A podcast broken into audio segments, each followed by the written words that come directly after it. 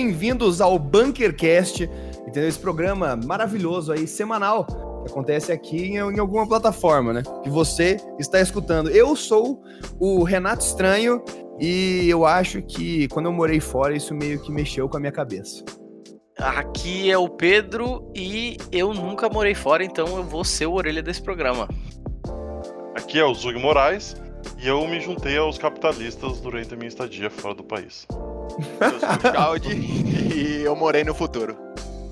Estamos aqui com ele, Chaldi, brotherzaço nosso que, que viveu também longe, né? Foi, foi viver lá na Austrália, um lugar que a gente sabe que tudo quer te matar, né? Eu já queria abrir falando isso porque é perigoso. A Austrália é um lugar perigoso para se morar, eu acho. Até o que não quer te matar tenta, né?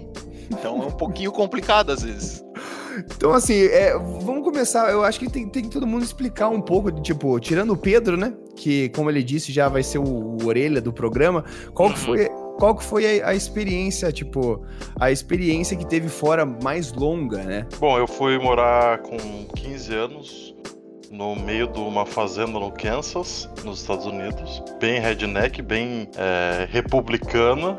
Kansas, boy! E... e... Mas isso me fez ver, me colocar num lugar de cultura totalmente diferente. Então, me fez crescer bastante numa idade não tão avançada. Claro que é uma experiência que, que nem todo mundo pôde ter, mas que eu acho que se eu puder algum dia dar alguma experiência pro meu filho, essa vai ser uma delas, porque é um crescimento absurdo. Eu, eu junto com o Zug, eu, eu fiz meu intercâmbio novo, eu fiz com 16 anos, fui, fui morar na Alemanha. A história por que, que eu escolhi a Alemanha foi simplesmente porque minha mãe não queria que eu fosse para os Estados Unidos. E ela falava assim: Estados Unidos, não, capitalismo, não, não sei o o pessoal que vai para lá volta querendo comprar tudo e tal. Exato, exato. Falou, mandou uma dessas, eu falei, mãe, Canadá. Daí Canadá tinha um preço astronômico eu falei com uma tia minha que falava alemão e daí eu decidi vamos para Alemanha. Tá. E... e... e quanto tempo tu ficou lá? Na Alemanha eu fiquei um ano, tá ligado? Padrão tipo, intercâmbio escolar. Padrão, padrão intercâmbio escolar. Daí depois fiz uma outra viagem que eu fiquei mais tempo, mas daí foi de férias, assim. Foi, tipo, quando terminou o semestre da faculdade, eu fui lá ficar, tipo, três meses com meus brothers, tá ligado? Viajando, viajando pelo sul lá, mas também fui para fazer, tipo, no, no, caso, quando eu fui, foi para fazer o meu terceirão. Então também tem uma questão que eu acho que nesse momento, é, juntando com o que o Zug disse, que, cara, com certeza seria uma experiência que eu adoraria proporcionar pro meu filho, se ele um dia existir, né, nesse planeta que tá ficando difícil, né? Vamos, vamos se ele já não tá fácil, é. é... Vamos, vamos o meu foi pelo mesmo motivo, na real. É, eu já fui um pouco mais velho, né? Tinha lá meus 25, 26 anos. Mas eu escolhi a Austrália porque eu não tinha dinheiro. É, essa é a verdade. Saí daqui, tinha pouco dinheiro. Os Estados Unidos é muito caro. Aí fiquei entre a, a Irlanda e a Austrália. A Austrália era um pouco mais barato. E, e acabei ficando por lá. Tinha, um, tinha seis meses de visto. E e depois estendi para mais dois anos, mas não aguentei ficar o, o, tempo todo, saudade de casa bateu, voltei. Então. Ah, mas mais importante que isso, o do Shawn a gente já sabe, né? Ele foi com 25. Mas com que idade que vocês foram? Tudo bem, o ano, né? Mas que idade que era? É, então, eu fui com 16, cara. É, eu fui com 15 também. Certo. Então foi bem, então, bem novo, bem. É, é... A diferença, então, que eu vejo já pra gente poder deixar já situado todo mundo é que vocês foram fazer literalmente um intercâmbio escolar, pelo Sim. que eu entendi, né? Sim. Ir Sim. para estudar, e no caso aprender a língua local, né? Pra quem vai pra, pra estudar. E no caso do Shaud, foi um intercâmbio adulto já, né? Que eu acho que é uma experiência completamente diferente, principalmente que a pessoa já pode comprar bebida, né? Ah, não que isso, isso aí... não que isso impeça alguém de comprar e beber. Isso mas... eu, preciso, eu preciso falar assim que, cara, intercâmbio com 16 anos, cara, é pra Alemanha, é, eu acho que é muito diferente de outros países. Por mais que o, o Zug vai poder contar as histórias que, né, ele era de menor, mas ele bebeu, não bebeu? Uhum né? Alô, Zug. É, então, depende se a, o FBI tá ouvindo esse podcast ou não. Agora ele tá. Se a FBI estiver ouvindo, não, nunca bebi, mas não, na verdade não tem como não beber, né? Tipo, 16 anos você tá na flor da idade. Eu fui com 15, fiz 16 lá, então não então, tinha como não transgredir um pouco. Porque o que acontece? Na Alemanha, cara, na Europa, com, é, ali com 16 anos você já pode beber cerveja. E você pode também comprar cigarros. E você pode comprar vinho também. Você só não pode beber, tipo, vodka. Cachaça. É, de aquelas pinga você brabas. Você não pode usar droga, pelo jeito. Sabe? Então, tipo, é, eu não preciso dizer que eu fiquei muito bêbado, né? No, no meu intercâmbio. foi, foi um intercâmbio alcoólico entendeu? E eu preciso, é, se eu não contar essa história até o final do programa, é importantíssimo que vocês peçam, entendeu? E me lembrem de contar a história que eu caí é, andando de tá, bicicleta. Tá, já, já é suficiente. Não, beleza. A gente vai beleza, lembrar. Beleza. Parei é, aqui. Eu acho que nesse ponto de, de alcoolismo, a Austrália teria sido péssimo se eu tivesse sido mais novo. Porque lá, é, mesmo mais velho um pouco, já era chato para comprar bebida, além de ser muito caro. É, então acho que nesse ponto teria sido bem ruim. É, mas a Austrália tem um ponto que eles já vendem o Jack and Coke misturado na latinha que é ruim. Não, não achei ah, ruim. Mas, né? Daí é uma opção ah, pessoal, né? E olha que o aí... é minha dupla de tomar Cuba, hein? É uma pessoa de confiança. Mano, eu vou falar para vocês uma outra, uma outra curiosidade aqui a respeito do meu intercâmbio pra Alemanha, porque é, você aí que está escutando esse podcast, você é um alcoólatra. Não, mentira. Você não pode ser um alcoólatra. Se você é um alcoólatra, você tem que buscar um tratamento. Mas você gosta de beber e isso ainda não afetou a sua vida? É, é bom falar assim, gente. Olha só, velho. A forma que a gente tem que abordar um assunto. Mas enfim. Vamos lá. É muito floreio, né? Exato. Na Alemanha, cara, eles têm um negócio chamado Pfand, que é o, o imposto que você pode recolher de latinhas e garrafas.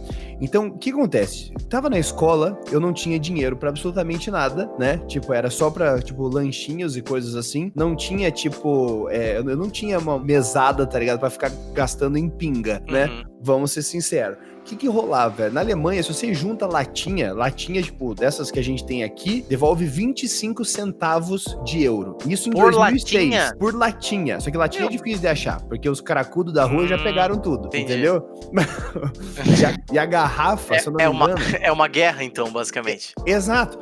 Tipo, e, e, garrafa de vidro, dependendo do tamanho, era de tipo de 7 até uns 12 centavos. Então o que acontecia, velho? A gente saía da escola, a gente ia pro parque, pegar a latinha, pegar a garrafa, daí a gente ia no mercado, devolvia tudo para conseguir dinheiro e comprar, e comprar pinga. E era meio que um ciclo sem fim, entendeu? Porque as pessoas sempre deixavam garrafa no parque. Então, assim, se você um dia tiver um filho, ou você estiver pensando assim, cara, é, aonde que eu quero ir pra é, beber é, sem gastar muito dinheiro? Se você gosta de catar latinhas e garrafas, a Alemanha é o seu país, hein? Fica a dica aí pra você, viu? É, a gente deu uma, deu uma fechada na quantidade de pessoas aí, né? Em adicionar esse novo fator. É. Gostar de coletar, entendeu? Tem que Mas... ser bom de farm, tem que ser bom de farm. Não adianta. Gente, é um negócio importante, velho. É porque, tipo assim, velho, quando você, tipo, quer beber e você não tem dinheiro, velho, você sabe, você vai. E, e sempre vem aquela questão ecológica na cabeça, né? Sempre vem aquela questão, eu estou ajudando o planeta, eu estou juntando as garrafas, eu estou juntando as latinhas. Então você não se sente tão mal de você ficar bêbado com aquele dinheiro, entendeu? E você não se sente mal de juntar também. A compensação. E... Exato. né? E é importante falar também que as pessoas lá, elas não são tanto igual aqui, assim. Se você, tipo, começa a juntar umas latinhas, as pessoas começam meio que a te olhar feio, assim. Sabe? Lá o pessoal meio que não liga. Então meio acaba é um, sendo... É o gol, gol, team, é, gol. Tipo, acaba sendo, tipo, um pouco mais de boa você, você ficar bêbado. É, assim. a, a ideia por trás, eu não sei qual que foi a ideia do projeto especificamente, mas a ideia é genial, né? Eu acho maravilhoso. O fato de você poder beber, entendeu? Não, não, quer... Renato, não é essa a ideia. A ah, ideia é de que Alô? os cidadãos vão recolher o lixo para coletar dinheiro. Ah, não que o lixo se transforme em álcool. né? Não, não é, não é. Não foi essa a ideia da Angela Merkel, não foi. Vamos fazer o seguinte. Eu tenho uma proposta. E se. Eu imagino como começa assim a conversa. Ah. Não, é, é basicamente. E se os estudantes pudessem coletar lixo e disputar isso com mendigos né? Moradores de rua e afins, a ponto de poderem se embriagar com esse dinheiro, tornando isso um ciclo vicioso que vai trazer um novo problema para nossa sociedade. Cara, eu acho seguido foi... de aplauso, né? Tem que ser, tem que ser seguido de aplauso uma frase dessa. Não, beleza, vamos, vamos, vamos mudar o foco aqui um pouco. Eu tô achando que a gente, a gente ah, muito alcoólatra essa conversa. A gente acabou se perdendo um pouquinho. É, eu acho, eu acho engraçado a percepção que eu tenho. Eu, eu nunca nem viajei para fora, tá? Só para ficar mais claro é, a situação. É, enfim, por N motivos, o mais longe que eu fui do meu país foi Paraguai. Eu acho que todo cidadão que mora no sul ah, então já, foi para Paraguai. Não, já, foi para fora. Já foi pra é que fora. quando viaja de carro não conta, né? acho que a gente pode, acho que a gente pode a gente pode limitar. Se fosse Argentina, Uruguai, pelo menos é uma, é uma pernada, né? Paraguai é muito perto daqui. Nossa, assim, velho. Não olha, sair esse... da Cidade de Leste ali é, é, é, Tem uma amiga minha que é paraguaia, né? Ela fala: se tu vai pra Cidade de Leste, tu não faz ideia do que é o Paraguai. Essa é ideia aplicada na Europa destrói com o conceito inteiro, entendeu? Mas aí é, outra, é outro conceito. Eu não fui. Tu não foi pra. pra acho, que, acho que são os franceses que fazem isso, né? Que eles viajam pra Bélgica, alguma coisa assim, para comprar cigarro. Porque é tipo 80% mais barato, é um negócio absurdo, assim. Não é isso, né? Ah, não, fui pra França. Não foi, não foi pra Bélgica, pra França, sei lá. Só, só fui de carro ali e voltou, entendeu? Mas eu entendo que geograficamente conta. Eu tô com medo agora de contar minhas histórias, porque eu já falei essa da pinga e outra coisa que tinha, que foi você que trouxe esse assunto. Eu quero jogar isso para você de novo. entendeu? Foi você que trouxe esse assunto. Na Alemanha, cigarro é caro pra caralho. E a minha host mom, né, da, da Alemanha, ela fumava muito. Uhum. É, a gente ia comprar cigarro na Polônia, velho. Ah, isso! Aí, ó. É esse, acho que era esse exemplo que eu tava tentando lembrar. Ela me levava junto com ela. Que devia ser atravessar a rua. Pra ela poder comprar uma box a mais, tá ligado? Com 20 carteiras de cigarro. Ah, era por pessoa? Era por pessoa, cara. E era tipo 20 minutos da minha cidade, a Polônia. Caraca, Nossa. que cidade que tu morou especificamente? Eu morei em Cottbus. Isso são 200 quilômetros ao sul de Berlim. Eu é não vou nem tentar digitar isso. Cottbus é C-O-T-T-B-U-S. Boa, é fácil, gente. C-O-T-T-B-U-S. Ah, e quando eu fui, velho, a cidade tava fazendo 800 anos. Só pra vocês terem ideia. Cidadezinha nova. Ali, Achei o nome aqui de, uma cidade, de um lugar na Europa que o pessoal vai comprar cigarro. Andorra. Andorra. Todo mundo vai pra Andorra, compra cigarro e volta. É, mas uh, só para finalizar o meu ponto, né? Porque no caso eu comecei a falar, acho que a gente se perdeu na curva ali e deu reto no muro, né? A, a percepção que eu tenho como não viajante, como eu falei, é, e a gente se perdeu ali no Paraguai, é que a, a, a, cultura do Brasil, claro, né? A gente é brasileiro, então é claro que a gente vai ter a cultura do Brasil, mas a cultura do Brasil em relação a, a esse tipo de coisa, principalmente relacionada à bebida, ela varia muito no mundo, né? No caso, no, né, a relação de como é no Brasil e como é no mundo inteiro. Porque é, hoje a minha irmã mora na Holanda, né, em Amsterdã. Meu irmão mora em Limerick, na Holanda, na Irlanda, perdão. E é muito engraçado como os relatos, por exemplo, do Chaldi, o relato do Renato, o relato do Zug, eles são. É, é muito diferente as histórias, sabe? É, são muito diferentes as histórias, né? Porque, tipo, como a, a, a relação do país com bebidas ou até drogas, né? Se for levar mais a fundo, né? É completamente diferente. Tem país que é muito caro, tem país que é super tranquilo, tem país que é muito difícil. É, e eu acho que é um, é um, é um tópico interessante, assim, para para se conversar, já que a gente tá dentro desse assunto, né? Eu, eu acho que, cara, é na Alemanha, assim, pelo que eu vi, a, a ideia de álcool, ela é, tipo, ela é bem, sei lá, ela é muito rígida, né? Tipo, se você for pego bebendo é, sem, tipo, ter idade para aquilo, você, tipo, realmente você vai ter problema. É, eu na Alemanha, eu, eu, fui multado por andar de bicicleta à noite sem luz. Eu fui escoltado até em casa uhum. pela, tipo, viatura, assim. Então eles levam a, a, lei muito a sério. Só que, tipo, se você pode beber e você tá bebendo aonde você deveria ou poderia estar bebendo, eles não, eles não fazem tanta vista grossa. Tanto que, tipo, quando eu cheguei na Alemanha, uma coisa que me chocou muito foi que na minha escola eles tinham, tinham um fumódromo, cara. Na escola. Cara, é louco, hein? Sabe? tipo, em alemão, Raucherecke, tá ligado? Tipo, uh -huh. cantinho de fumar, assim. E eu cheguei e olhei aquilo e falei, gente, meu Deus do céu, velho. Como assim? Tem um fumódromo na escola, velho. Tipo, criança de 10 anos passando na frente do troço. Claro, as crianças de 10 anos não podiam fumar, mas uh -huh. elas passavam ali.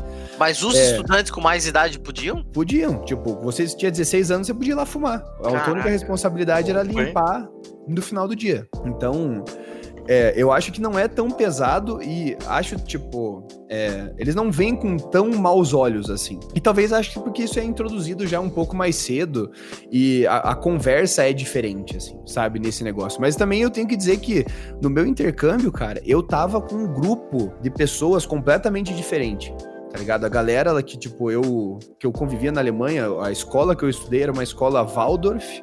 Vocês podem pesquisar aí se vocês quiserem. É tipo, é um método diferente de ensino, bem mais hippie, assim. Uhum. É, então eu tava com a galera que planta árvore, aplaude o sol, assim, sabe? Então, tipo, era, era realmente outra pegada, assim. Tanto que eu acho que a minha experiência de intercâmbio com relação a outros amigos que foram pra Alemanha acabou sendo um pouco diferente, assim. Mas é, eu acho que lá, ao menos na Alemanha, falando da minha experiência, é, era muito comum a galera beber, né? Tanto que quando eu fiz, 16, eu fiz 17 anos lá, a galera, tipo, levou vinho, todo mundo bebeu, tipo, a galera ficou bêbada, dormiu lá na minha casa, uhum. mas não teve aquele, tipo, igual era aqui, assim, mas também porque lá podia, sabe? Eu acho que simplesmente, tipo, por poder a galera já, tipo, já vê antes, trocar ideia sobre isso, tipo, ter os lugares específicos para beber, é, eu acho que a relação simplesmente foi construída diferente, assim, porque não, eu acho que não dá para comparar muito, porque quando eu bebi aqui no Brasil, mesmo antes de eu ter ido, era uma questão muito de tipo, ah, eu sou malandro, eu estou uhum. bebendo. Tá é o proibido, né?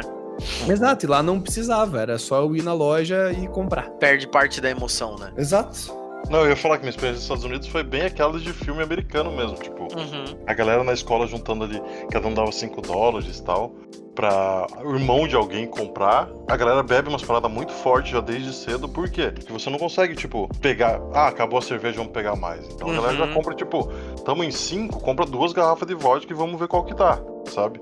E uhum. como, né, pessoal de 16 anos não tá muito preparado, é, era aquela, aquela cena bonita de gente, gente engorfando no, no, final da noite. Então, por ser proibido, e é muito mais proibitivo, mas muito mais do que aqui no Brasil. Tipo, claro que o Brasil não é, não é muito proibitivo, não é muito parâmetro, né? Mas, cara, é um negócio bem sério, assim. Se você é pego comprando, principalmente, ou vendendo para um menor, é um negócio bem sério. Uhum. É, se você é pego consumindo, já não tem muito o que eles podem fazer, né? Tipo, eles, eles têm regras bem rígidas lá no Kansas. Se você é pego é, intoxicado na rua, andando, ou é, pondo em, em, risco a sua vida, ou de, de, mais alguém, né? Eles consideram isso. Mas, tipo, se te pegam na casa de alguém bebendo, não, não, tipo, não, vão, não vão te levar preso também, sabe?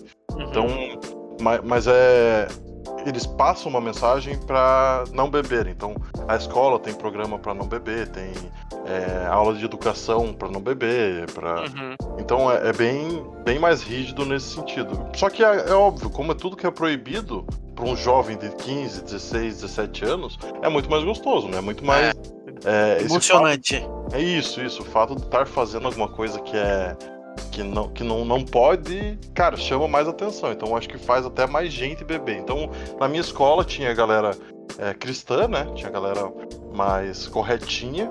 E o resto eram todos uns porra louca absurdo, né? Então acontece que a galera tinha contato até um pouco antes com o álcool, eu acho, por ser proibido, entendeu? É, uhum. A galera no Kansas, elas, a galera pode beber, pode começar a dirigir com 14 anos. Você pode nossa, dirigir nossa. com 14 Caraca. anos, pode, com 15 anos pode ir pra escola. Não, com 15 anos pode dirigir acompanhado do seu pai. Não, 14 acompanhado do seu pai, 15 pode ir pra escola pro trabalho. Com 16 pode dirigir sozinho. Então, meu Deus. É, é, bem tipo, ao contrário do que a gente pensa, né? Uma responsabilidade muito maior do que o cara tomar uma cerveja em casa e dormir. Né? Mas é cultural e é o que o, o governo de cada lugar é, faz. Uma coisa que é engraçado de notar é que nos Estados Unidos é proibido beber é, na rua, né? É, é com, a, com, com, a, garrafa à mostra, né? Isso, isso. Vamos dizer, que é aquelas clássicas cenas de filme americano que o cara tá com um saco de pão e a garrafa dentro, né? E na Alemanha não tem nenhuma questão nesse sentido, Renato? Cara, eu vou falar para você respondendo com honestidade suprema, velho. Eu não faço a menor ideia, velho. Tipo, se tinha, se tinha uma parada dessa, velho, eu, que, eu quebrei essa lei todas as vezes. Mas tu comentou que as pessoas bebiam no parque, então suponho que não tem essa limitação, Super, né? É, eu acho não, que não. É. Eu acho que não, mas tipo assim, eu tinha minha rotina de pinga. Gente, que horror. Mas assim.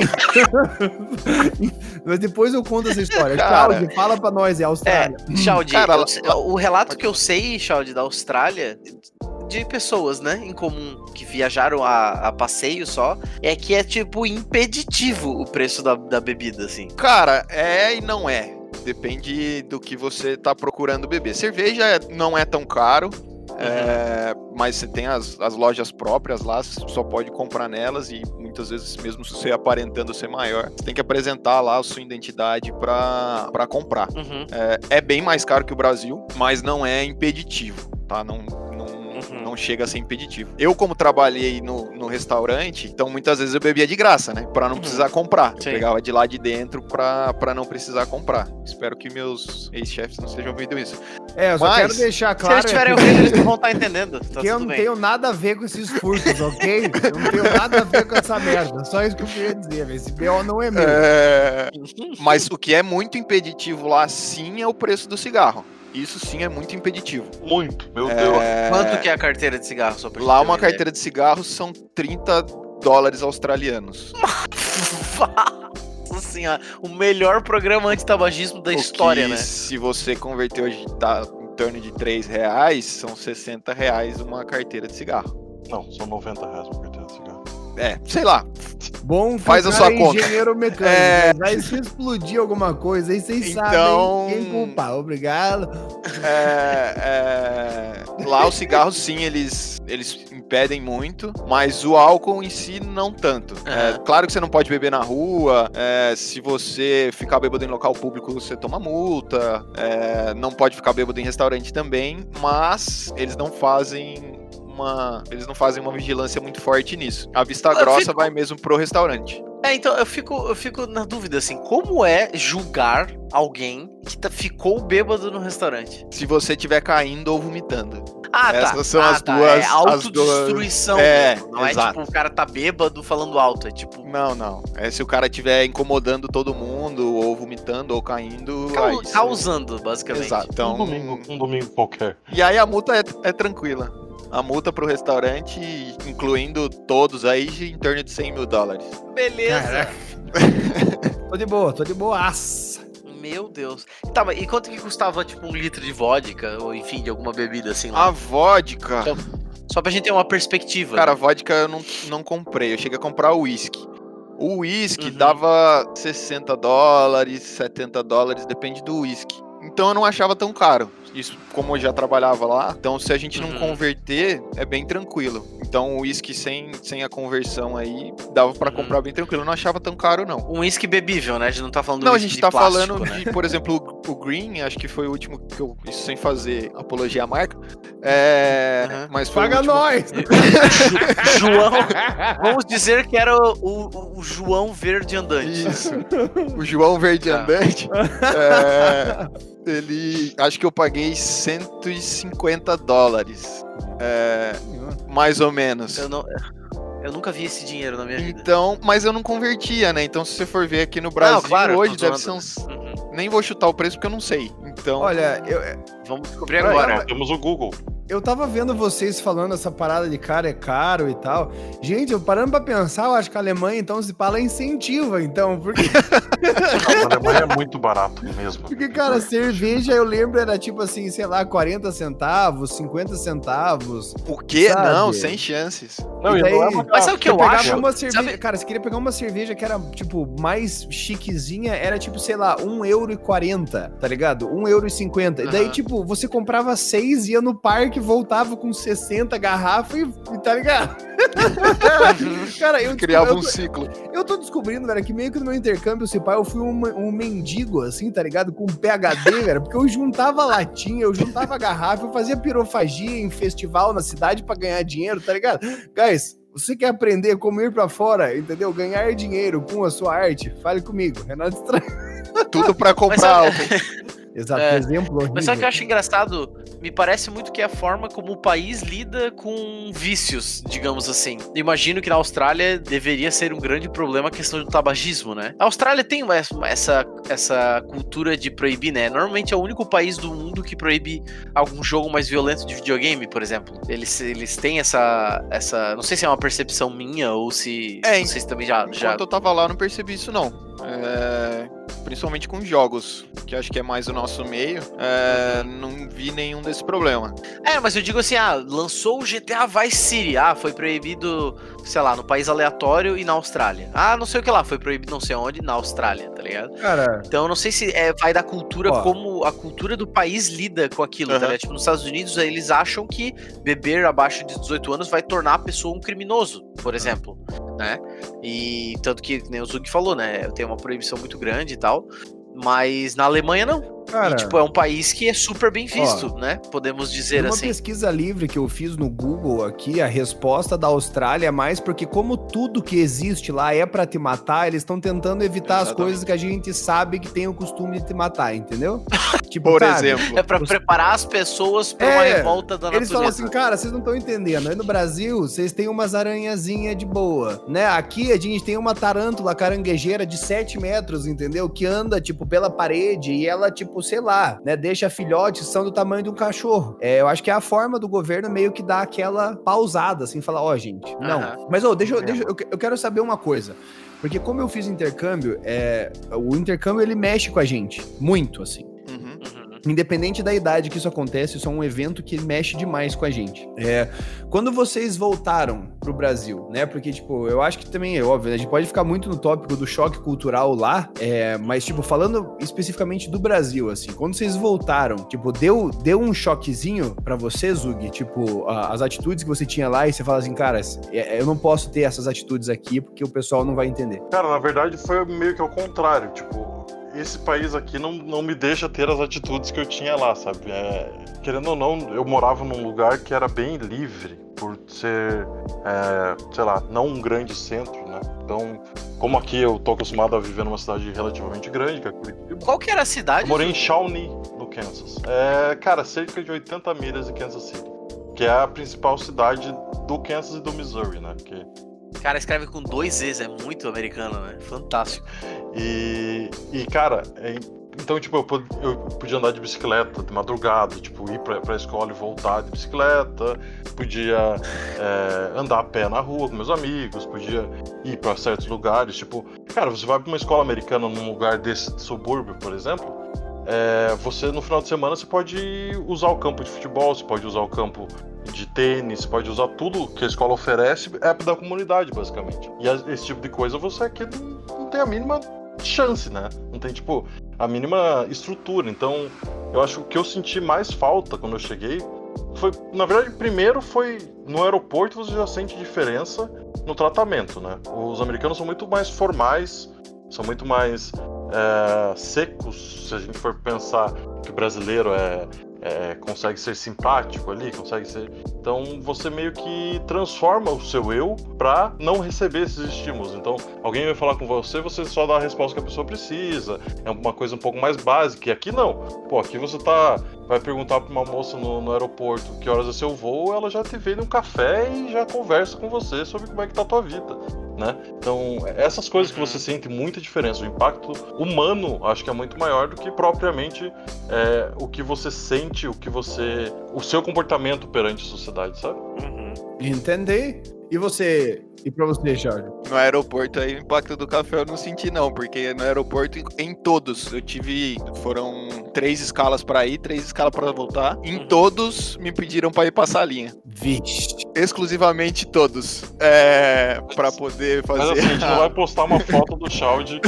Vocês vão ver que ele é tem uma cara de árabe absurda. É, então. mas... Mais uma é. vez, FBI, eu não tenho nada a ver? Só pra garantir mesmo, entendeu? Mas, cara, eu senti na, na, ida, na ida, né? Você sente um choque muito grande. Mas acho que na volta, algumas coisas que eu mudei. Uma das coisas que eu mudei muito, que é um hábito besta, é atravessar na faixa. Cara, isso eu mudei demais. Porque lá, atravessar fora da faixa dá multa, são 50 dólares. E no começo você vai com muito medo e depois se torna um hábito normal de educação e continua. Bom ponto. Esse negócio que o Schaud falou, velho, foi muito real de atravessar na faixa. Porque na Alemanha também tem muito esse costume que quando eu voltei, eu tinha. Antes de eu fazer um intercâmbio, eu, eu, uh, eu peguei uma professora particular de alemão para me ensinar, tipo, o básico, assim. Tipo, oi, meu nome é Renato e tal. Tentar, tipo, me passar o básico, aquele intensivinho de início para você conseguir viajar. Porque eu não sabia falar nada alemão, né? Tu foi pra Alemanha sem falar alemão. Sem, sem falar alemão. Quando eu voltei, cara, eu encontrei a minha professora de volta, daí a gente foi, tipo, almoçar. Quando a gente voltou, é, eu desci, assim, esperei, cheguei na faixa, esperei ficar verde, assim, daí ficou verde, atravessei a faixa, daí ela olhou para mim, assim, e falou, é, faz pouco tempo que você voltou mesmo, né? Deu por quê, professora dela? Porque, cara, você esperou o sinal ficar verde, você desceu até aqui, ficou, ficou esperando, tá ligado? Atravessou na faixa, coisa que a gente aqui, a gente não tem o costume, aqui é meio que Deus nos acuda, assim. Aonde dá, nós atravessamos, então, tipo... Exato, em alguns lugares você nem coisa. presta atenção. E, e, quando eu voltei era bem isso. Tipo, atravessar na faixa, às vezes andar mais para atravessar na faixa e voltar. Então isso foi uma das coisas que me pegou. É, uma, uma coisa que eu acho engraçado, será que essa percepção, é, digamos assim, quando tu vai nesses, nesses projetos de intercâmbio, que tem gente que vai para ter trabalho, para morar e de repente até ficar lá para sempre, entre aspas, né? Mas será que essa percepção de, de tipo assim, essa diferença de cultura, quando chega lá, não vira meio que uma adaptação, tipo assim, ah, eu vou ficar aqui um tempo só, então vou me acostumar e beleza. E aí na volta que é mais estranho, porque tu volta pro Brasil teoricamente para sempre, assim, e tu sabe que a cultura daqui não vai te exigir ou não vai te cobrar por isso. O, o intercâmbio ele é algo que abre a tua mente de uma forma, velho, que você meio que você abdica um pouco, ao menos no meu caso, desse pensamento, assim, sabe? Tipo, quando você tá no intercâmbio, você não pensa que ali é o tipo um, ao menos, tipo, eu não pensei que era um meio termo, assim, sabe? Tipo, eu podia. Existiam possibilidades de eu ter ficado pra universidade, ou de eu ter voltado para lá. E no caso, eu fui fazendo outras coisas que me, que me afastaram desse objetivo, assim. Mas o que eu acho foda da, da, da vibe do intercâmbio, cara, é que, tipo, ela, ela, meio que te muda sinistramente, porque você meio que mistura duas culturas, né? Você não consegue fugir disso, você vai, tipo, ponderar as coisas como brasileiro e você vai ponderar as coisas como morador daquele país, sabe? Então, eu, tipo, eu quando eu voltei eu fiquei naquele balanço, assim, sabe? Do tipo, é, até onde eu posso, tipo, agir como eu agia na Alemanha e até onde eu entendo a cultura do brasileiro. E, tipo, é, essa parte da cultura eu acho que é um negócio tão importante, cara, que volta, é, ao menos na minha experiência, né? Na Alemanha, que é muito forte a cultura, como eles batem a cultura lá, né? Você não vê filme, tipo, legendado. Todos os filmes são dublados em alemão, assim. Isso choca a gente um pouco. Então, tipo, quando você vai para a Alemanha e você vai para outros países, você começa a conhecer novas culturas, eu acho que você fica muito mais aberto a, a absorver a cultura dos outros eu acho que você aprende a respeitar, né?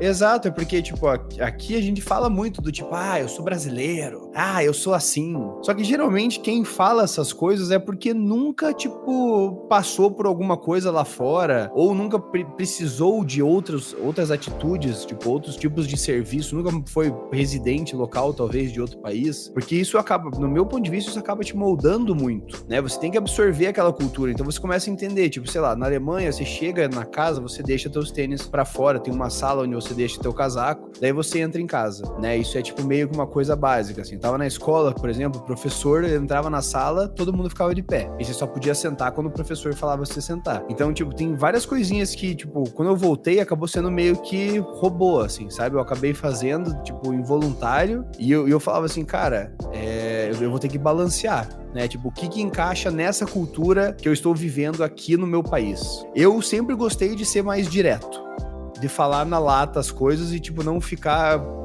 enrolando, assim. E na Alemanha isso pode ser dito, sabe? Tipo, na Alemanha a frase o problema é seu é muito real, assim. e não é visto igual aqui, assim, que é tipo, uhum. pra você começar uma briga, tá ligado? Isso aí é problema teu. Tipo, não. Na Alemanha é tipo assim. É, uhum. Cara, sei lá, vamos dizer que você tá mexendo com é, fusão nuclear. Eu não entendo nada disso, cara. Você vai trazer um problema para mim, eu não sei como te ajudar. Tipo, vamos dizer que eu não conheço ninguém que possa te ajudar. Na Alemanha, eu vou simplesmente olhar na tua cara e falar assim: Pedro, infelizmente, isso é um problema seu. Eu não posso fazer nada. E você vai olhar para mim e vai falar: tudo bem, eu vou, vou continuar com a minha vida, assim. Justo. Sabe, não é igual aqui que é tipo, ah, meu Deus, uhum. ele disse que o problema é meu. Ah, falta de empatia. Que falta de empatia, ele me odeia. Tá ligado? Tipo assim, na Alemanha tem uma coisa que é muito, tipo, que eles acham muito estranho, que é a gente tem o costume de falar, e aí, tudo bem? Oi, tudo bem? Na Alemanha você fala oi. Você não fala oi, tudo bem. Porque se você perguntar pra pessoa tudo bem, você tem que estar disposto a escutar e a pessoa ela pode falar para você, tipo assim, cara, não, eu não tô bem por causa disso e disso. E elas vão te falar, tá ligado? Essa porra. Então, tipo, uhum. é, as relações elas acabam sendo mais claras uma com as outras, tá ligado? Se você não quer, tipo, falar como você tá sentindo ou você acha que alguém não deve falar aquilo pra você, você vai responder, tipo assim, cara, não, eu não quero falar para você como eu estou. E tá tudo bem, essa pessoa não vai te perguntar mais. Sabe, você vai na casa da pessoa, ela vai falar assim: "Você quer coca? Você quer água? Você quer alguma coisa para beber?" Você vai falar assim: "Não, eu tô de boa". Ela não vai te oferecer mais, porque ela já te ofereceu uma vez. A minha mãe fica, a minha mãe ficava puta, Quando eu voltei, minha mãe ficava putaça, que eu falava uma vez só. Fala, alguém quer alguma coisa? Daí todo mundo falava: "Não". Então tá bom. Tá ligado? E aqui no Brasil a gente tem que ficar insistindo assim. Então é, é tipo, verdade, né? Né? Aqui é tipo assim, cara, mas tenho certeza, não quer mesmo. Acabou de sair o cafezinho ali, ó, quente. Deixa eu te falar, minha mãe trouxe esse grão aqui, sabe, da minha tia, tia Inês, tia Inês planta isso aqui na horta desde 1327. Uhum.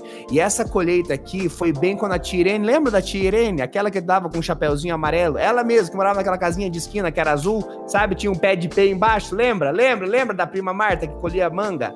Exato, é, é, é ela mesmo. Então, plantou plantou um café que minha filha, minha filha, deixa eu falar pra você, não tem como você negar. E junto com isso tem o fubá da Neide. Grande Neide faz o melhor fubá.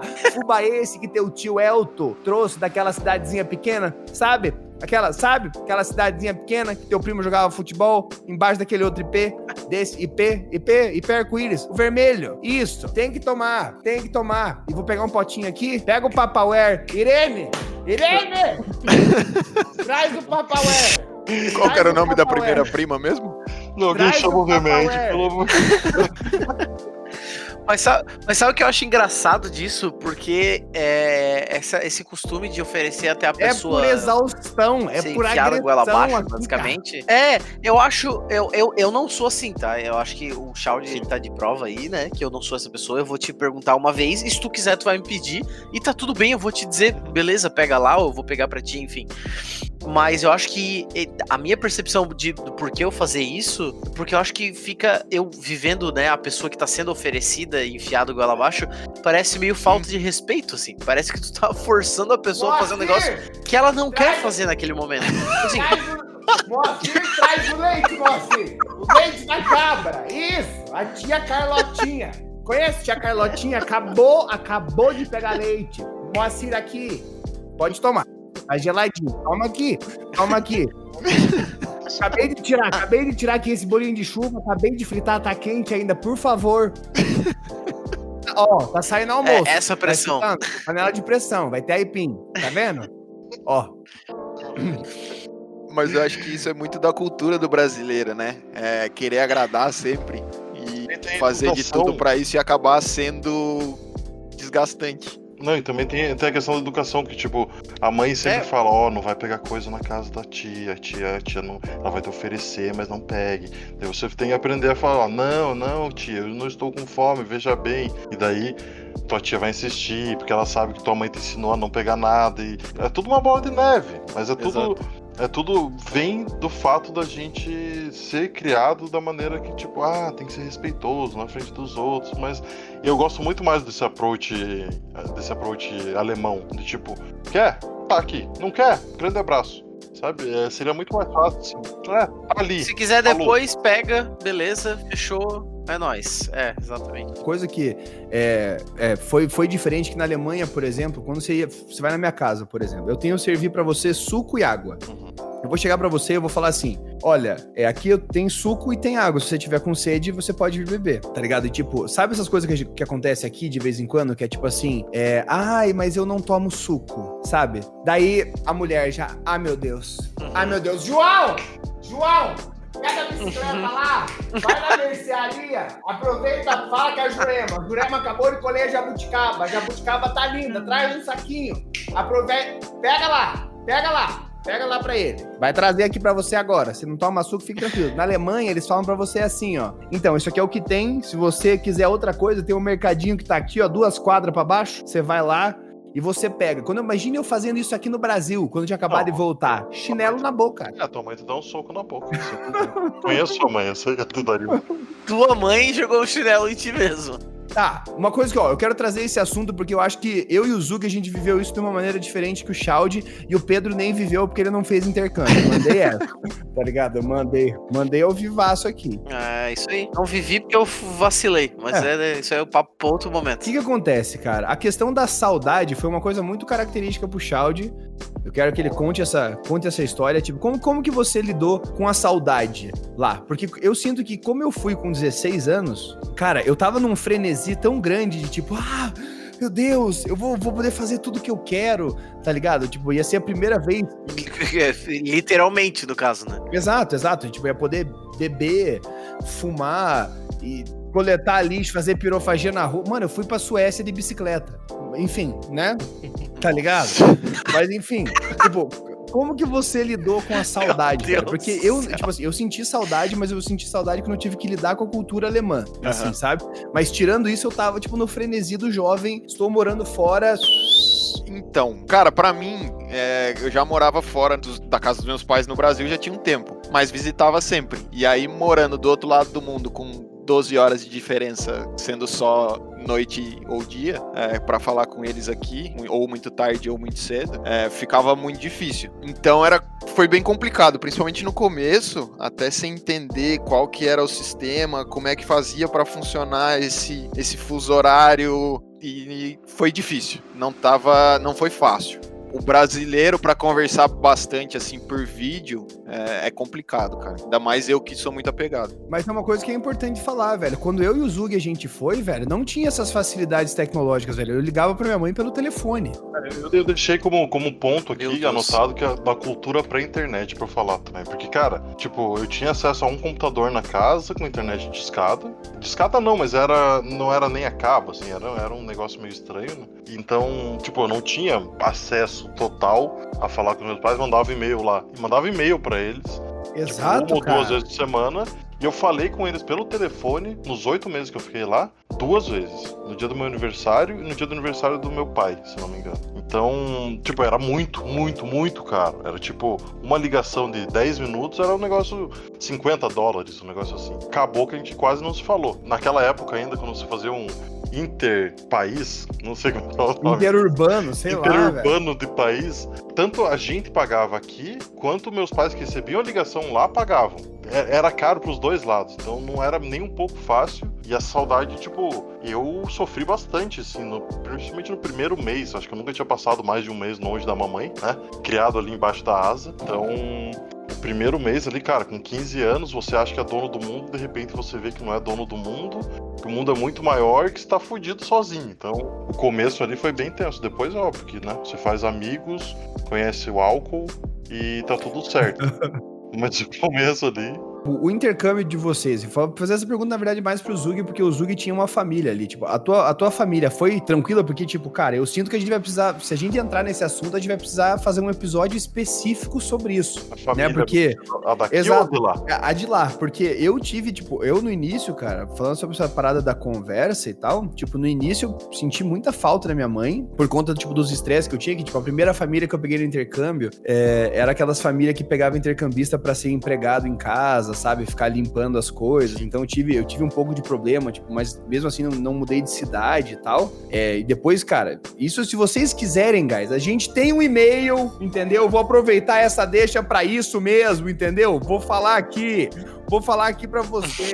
Você aí, ouvinte, é está isso. na sua casa, está na rua, está lutando contra o coronavírus, entendeu? Jogando jogos online. Tá com a cabecinha encostada no. É, você que tá. Vidro do ônibus. Tá ligado? Naquele caminho pro seu treino de ping-pong 3D, tá ligado? Você que tá indo agora, entendeu? Participar de uma corrida de patinete online. Escuta aqui. A gente tem um e-mail que é qual, Pedro? Fale com bunker arroba gmail.com. Fale com bunker arroba gmail.com, que é o momento que eu te Se você quiser saber mais histórias sobre intercâmbio, entendeu? Sobre, tipo, as famílias e os carai, manda e-mail pra gente que a gente vai ler, entendeu? Pra gente debater aqui, porque assim, esse é um assunto, cara, que eu acho que a gente vai ter que falar muito, porque eu também tenho umas histórias muito loucas.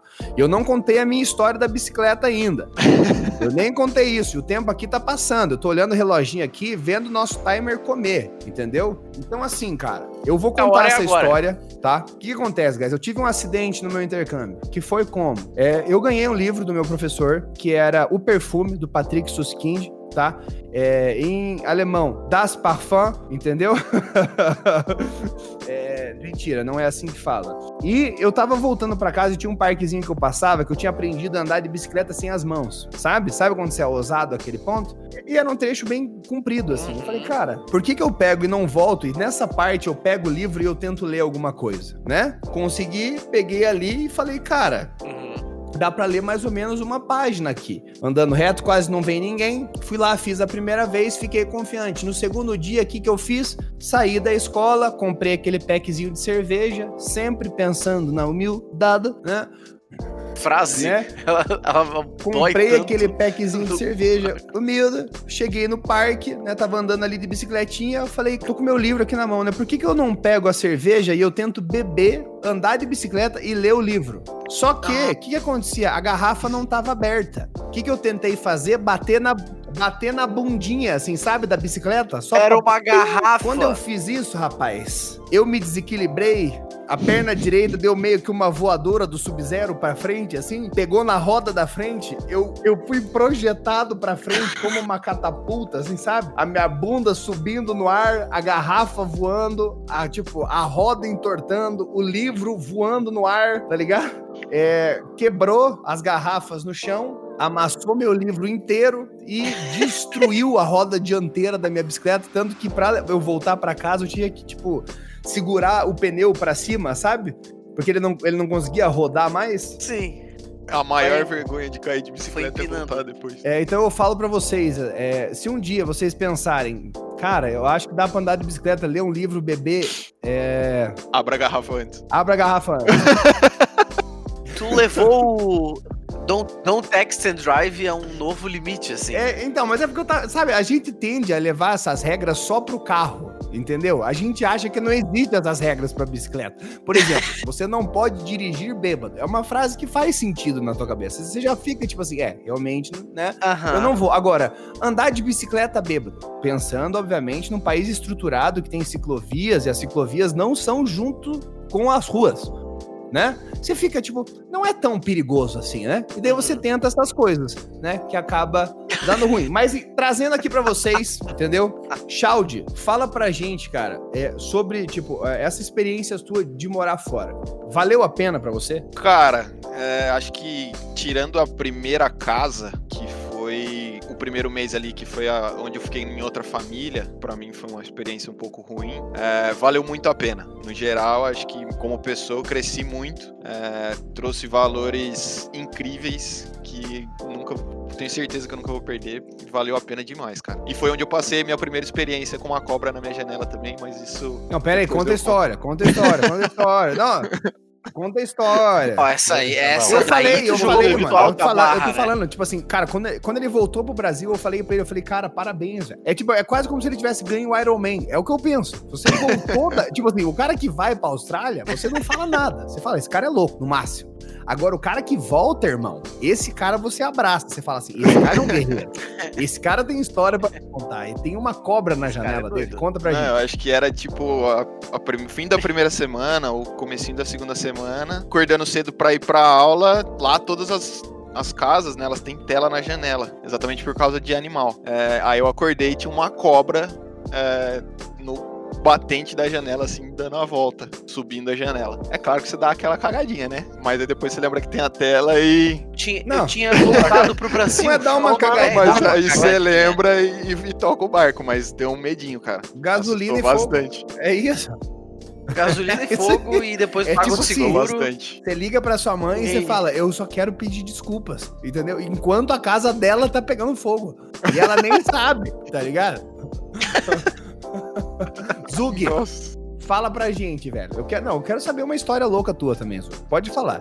se, não tem se... muita história louca, cara. Eu fui... Ah, Zug, você foi é naquelas festas, você foi naquelas festas, ficou louco, baixou ah, a polícia, tá. teve que sair correndo. Entendeu? Daí a Jennifer, não, a Jennifer, Aconteceu que baixar a, prom polícia queen. festa, mas foi, cara, uma, uma, uma resolução bem, bem educada, assim, de ambas as partes, sabe? Tipo, acabou a festa, a polícia chegou, acabou a festa, cada um foi pro seu lado, não prenderam ninguém e a gente não reclamou muito também, sabe? Só baixou a cabeça e foi. Então não foi uma história muito louca, assim. Eu acho que o que eu tenho mais louco para contar foi que a escola era uma experiência muito diferente da escola brasileira, né? Então, tipo, eu tive aula, por exemplo, de herpetologia, que é estudo de répteis, só que em vez da gente sentar numa sala de aula, ficar, ai, esse, é, esse, esse sapo é assim, a gente ia pro parque e pegava sapo. A gente ia pro parque e capturava uma cobra. A gente ia pro parque e fazia, tipo, a experiência de você viver a parada mesmo. Então isso foi muito legal. Isso foi, tipo, uma coisa que você nem espera numa escola aqui, basicamente brasileira. E, cara, lá era todo mundo agindo como se isso fosse estudar aquilo ali mesmo. Então, é, na Austrália chama dia a dia. Dia a dia, é. Dia a dia. É, então é isso. Essa é, essa é a pausa que eu queria fazer. Tipo, no caso da aula do Zug, ele pegava, cara, ele ia, saía da escola, ele ia pro parque. Se fosse essa mesma aula na Austrália, o cara só ia abrir a janela e falar, ó, então, isso aqui é uma cobra. Muitas vezes nem precisa. É isso, cara, mas eu, eu cara, é, aproveitando a, a, pergunta que você fez pro Shaud, é, eu acho que é uma, uma das experiências mais enriquecedoras que eu pude ter na minha vida. Eu era ali um jovem de classe média que gostava de jogar CS e, e ficar, tipo, achando que tudo na minha vida ia ser facinho e tal. E fui para lá, para um país desenvolvido, capitalista, e que eu já tinha um sentimento, nossa, capitalismo é uma merda tal. Cara, muito tesão, tá ligado? Você chega lá e fala, cara, capitalismo é lindo, cara. Eu quero, eu quero ganhar dinheiro minha vida inteira, pelo amor de Deus. E, e, cara, eu acho que ensina muito no sentido de, tipo, como os pais se comportam perante aos filhos também. Porque eu tinha um irmão lá, né? Que eu chamo, a Rose Family eu chamo de família mesmo, porque eles Sim. me trataram muito bem, foi um, foi um negócio muito absurdo. E eu tinha um irmão, e eles me tratavam igual tratavam ele. Então, ah, tá chovendo, tá tudo fodido, foda-se. Você vai e volta da escola como você se virar. O problema é teu, não é meu. Tipo, os pais fazem isso com os filhos nos Estados Unidos. Tanto que as crianças saem do ensino médio, vão pra faculdade, vão morar fora e nunca mais voltam pra casa dos pais, né? Vão morar sozinhos tal. Vão fazer sua própria vida. E a gente tá acostumado aqui no Brasil, que, porra, se você não almoça com a sua mãe uma vez por semana, que seja, mesmo morando do outro lado da cidade, cara, a sociedade te julga já, sabe? Então é. É, essa relação também foi bem interessante de ver. A relação de como você tem que se virar, mesmo quando você tem 15, 14, 13 anos, você tem que se virar. E aqui no Brasil, meio que a classe média, né, é tratada como se, pô, meu filhinho tal. Tem gente morando com os pais com 35 anos, 40 anos. Porra, pelo amor de Deus, né? Então, também não tá nada errado. Se você acha que tua vida tem que ser assim, leva sua vida pra frente. Pedro, eu quero. Você foi um cara que não fez intercâmbio. Você, tipo, você já fechou essas portas ou você acredita que ainda hoje você, tipo, pode fazer? Você tá ainda aberto a essa experiência? Porque você viu que a tua irmã foi. Pegou as paradas dela e foi. Não, hoje, hoje se eu fosse, eu não iria no formato de intercâmbio. Eu iria com pretensões de trabalhar na minha área ou numa nova área que eu tivesse me dedicando, enfim. Tipo, é... fazer, fazer designer, você diz. Trabalhar como, como designer. É, ou ah. trabalhar com design, ou, sei lá, tipo, vou para os Estados Unidos trabalhar em hamburguerias para aprender mais sobre esta grande arte, por exemplo, né? Que as pessoas ainda não sabem, né, que eu programa, mas minha maior especialidade é fazer hambúrguer. Então, se eu fosse fazer alguma coisa, eu faria no sentido de, tipo, ir morar do lugar até um determinado ponto que eu decidisse ir embora, e não porque, tipo, tem um prazo, entendeu? Eu iria mais nesse sentido, assim, iria para morar mesmo, sabe? Acho que seria a maior diferença do que a experiência que vocês tiveram do que eu faria hoje em dia do que eu faria. Realmente eu acho que é muito engrandecedor fazer isso. Eu, tipo, as, as, as, coisas que eu tive que passar, que eu, que eu passei lá com minha primeira família também sendo, sendo muito ruim, até eu conseguir sair, pegar outra família. No intercâmbio tem algumas regras que você troca de família, em teoria você tem que trocar de cidade. Isso quando você é mais novo, né? Pro intercâmbio escolar convencional. Daí teve toda uma, uma comoção assim com a escola para fazer as coisas acontecerem. Tem que, tipo, tem que lidar com essas coisas só sozinho, que é, era, o meu, era o meu desafio ali, na hora, ter que lidar com culturas diferentes, com pessoas sendo grossas, né? Que eu falei, tipo, na minha primeira aula, assim, eu cheguei e falei, pô, gente, eu acabei de chegar aqui, não sei falar alemão e tal, mas sei falar inglês. Um cara que tava sentado na minha frente virou para trás e disse: o problema é seu, eu sei falar alemão, sabe? Tipo, aqui no Brasil a gente já tinha jogado cadeira no cara, tá ligado? Tipo, já tinha, né, 3 mil tipos de treta e lá não, vamos, vamos lidar com essa situação, vamos aprender aqui. Então acho que é muito, tipo, grande essa oportunidade, acho que faz crescer muito. E uma coisa que eu, que eu tenho que falar, assim, se você tá pensando em fazer intercâmbio, cara, de qualquer forma que seja, é faça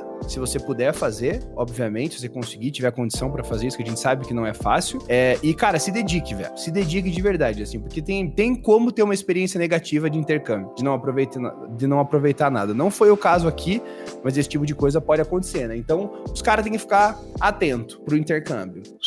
Eu queria só adicionar uma última pergunta aqui. Vai. É, vocês que foram para outros lugares para não fazer intercâmbio, vocês acharam algum outro lugar do mundo eu não sei quem já viajou assim a turismo e tal, mas acharam algum outro lugar que vocês fariam, que vocês gostariam de morar um tempo?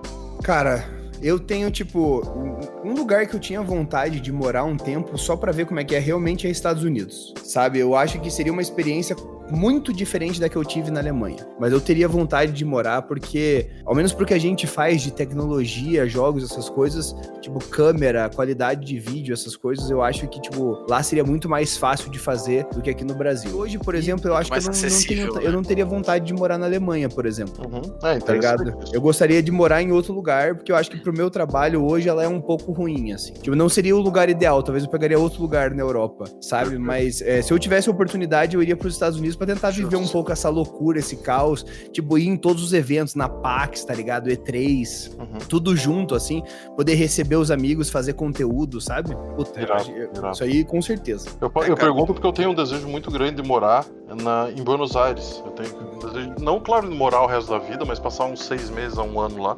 É uma cidade que eu adorei. Não tem nada a ver com aquilo que passam da Argentina pra gente em televisão, em, em vida. Tipo, o, o, habitante de Buenos Aires, principalmente, que é uma megalópole, é uma cidade gigantesca, ele é. Além de ter essa bagagem cultural que os argentinos têm, ele é muito avançado, muito. tem pensamentos muito, muito 2020, sabe?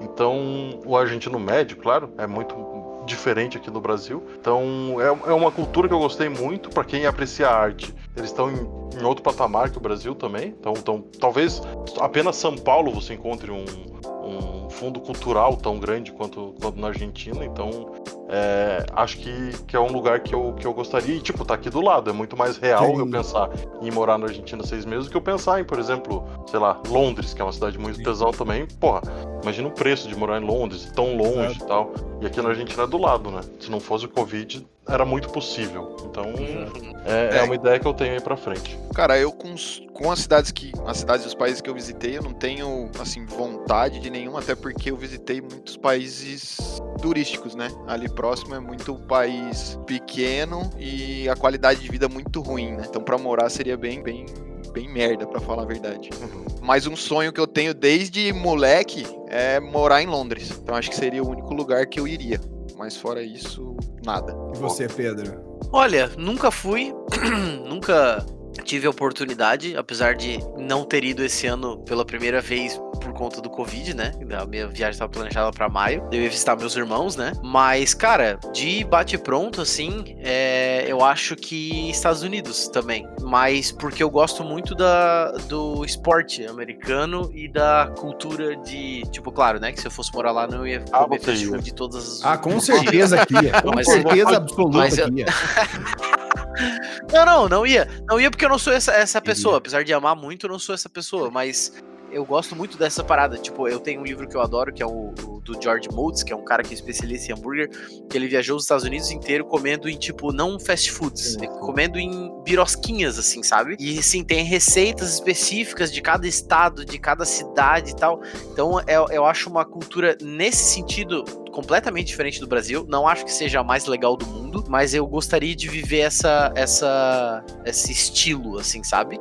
Mas é, entre Estados Unidos e Canadá, assim. Eu gosto, eu gosto também bastante do, do Canadá, de, da cultura deles, e até porque eles têm muita coisa, né, próximo dos Estados Unidos. Então eu não, não acho que seria tão diferente no sentido no, nas coisas que eu almejo, né? Não que né, as pessoas seriam iguais, mas nas coisas que eu almejo para esse tipo de, de, de, de, vivência, eu acho que entre os dois, assim, eu ficaria. Certo! Muito bem, guys. Então esse foi o nosso Bunker Cash, cara, a respeito de morar fora, onde a gente falou parte sobre álcool, sobre a insistência brasileira em é, coma, se alimente na minha casa. Como não dirigir uma bicicleta e né? fazer coisas é, erradas. Exato, exato. Sobre toda essa, essa experiência louca, velho. É, eu queria agradecer muito o Chalde, cara, por ter colado aqui junto com uhul, nós. Uhul, Cara, eu que agradeço. É um prazer inenarrável. Entendeu? Por participar dessa, dessa bagunça que a gente fez aqui. É, queria saber se você quer passar alguma mensagem para alguém, talvez falar com a Xuxa, sabe? Cara, alguma... eu queria mandar um beijo pros meus pais. Tá. Uhum. Pra Érica, né? Pra não apanhar em casa. Importante, importante. E pra você, Xuxa. Ah, é, é, Exato. Não. Queria muito agradecer a Xuxa que tá escutando a gente desde o programa 1. Não, brincadeiras à parte, cara. Eu queria agradecer aí pelo convite. É... Foi muito bom estar aqui, valeu muito a pena compartilhar um pouquinho aí, ouvir a experiência de vocês também. E é isso aí. Gente, gente muito obrigado agradece. por terem assistido até aqui. Não se esqueçam, cara, de mandar um e-mail pra gente, entendeu? Ou vocês podem fazer também é entrar em alguma rede social do Pedro e digitar, tipo, alguma coisa como macadâmia, entendeu? Sei lá, vai, pega uma. Pega, pega. É possível, é possível. Vai Arroba lá, Pedro Licos com Y. Coloca macadâmia. Só me entendeu? seguir. É, porque. Dois textos, por favor. Sabe, pra, pra gente saber que você veio desse belíssimo podcast. Gente, muito obrigado. Fiquem bem e com sorte e a gente vê. A gente se vê, a gente se escuta? A gente se escuta, né? Seria melhor. É, então... A gente. Se... Caraca, a gente é muito podcaster, né, velho? gente, esse foi o nosso primeiro podcast. Espero que vocês tenham gostado. Um grande abraço para vocês e falou! Falou, falou! Cara, vocês são muito humildes.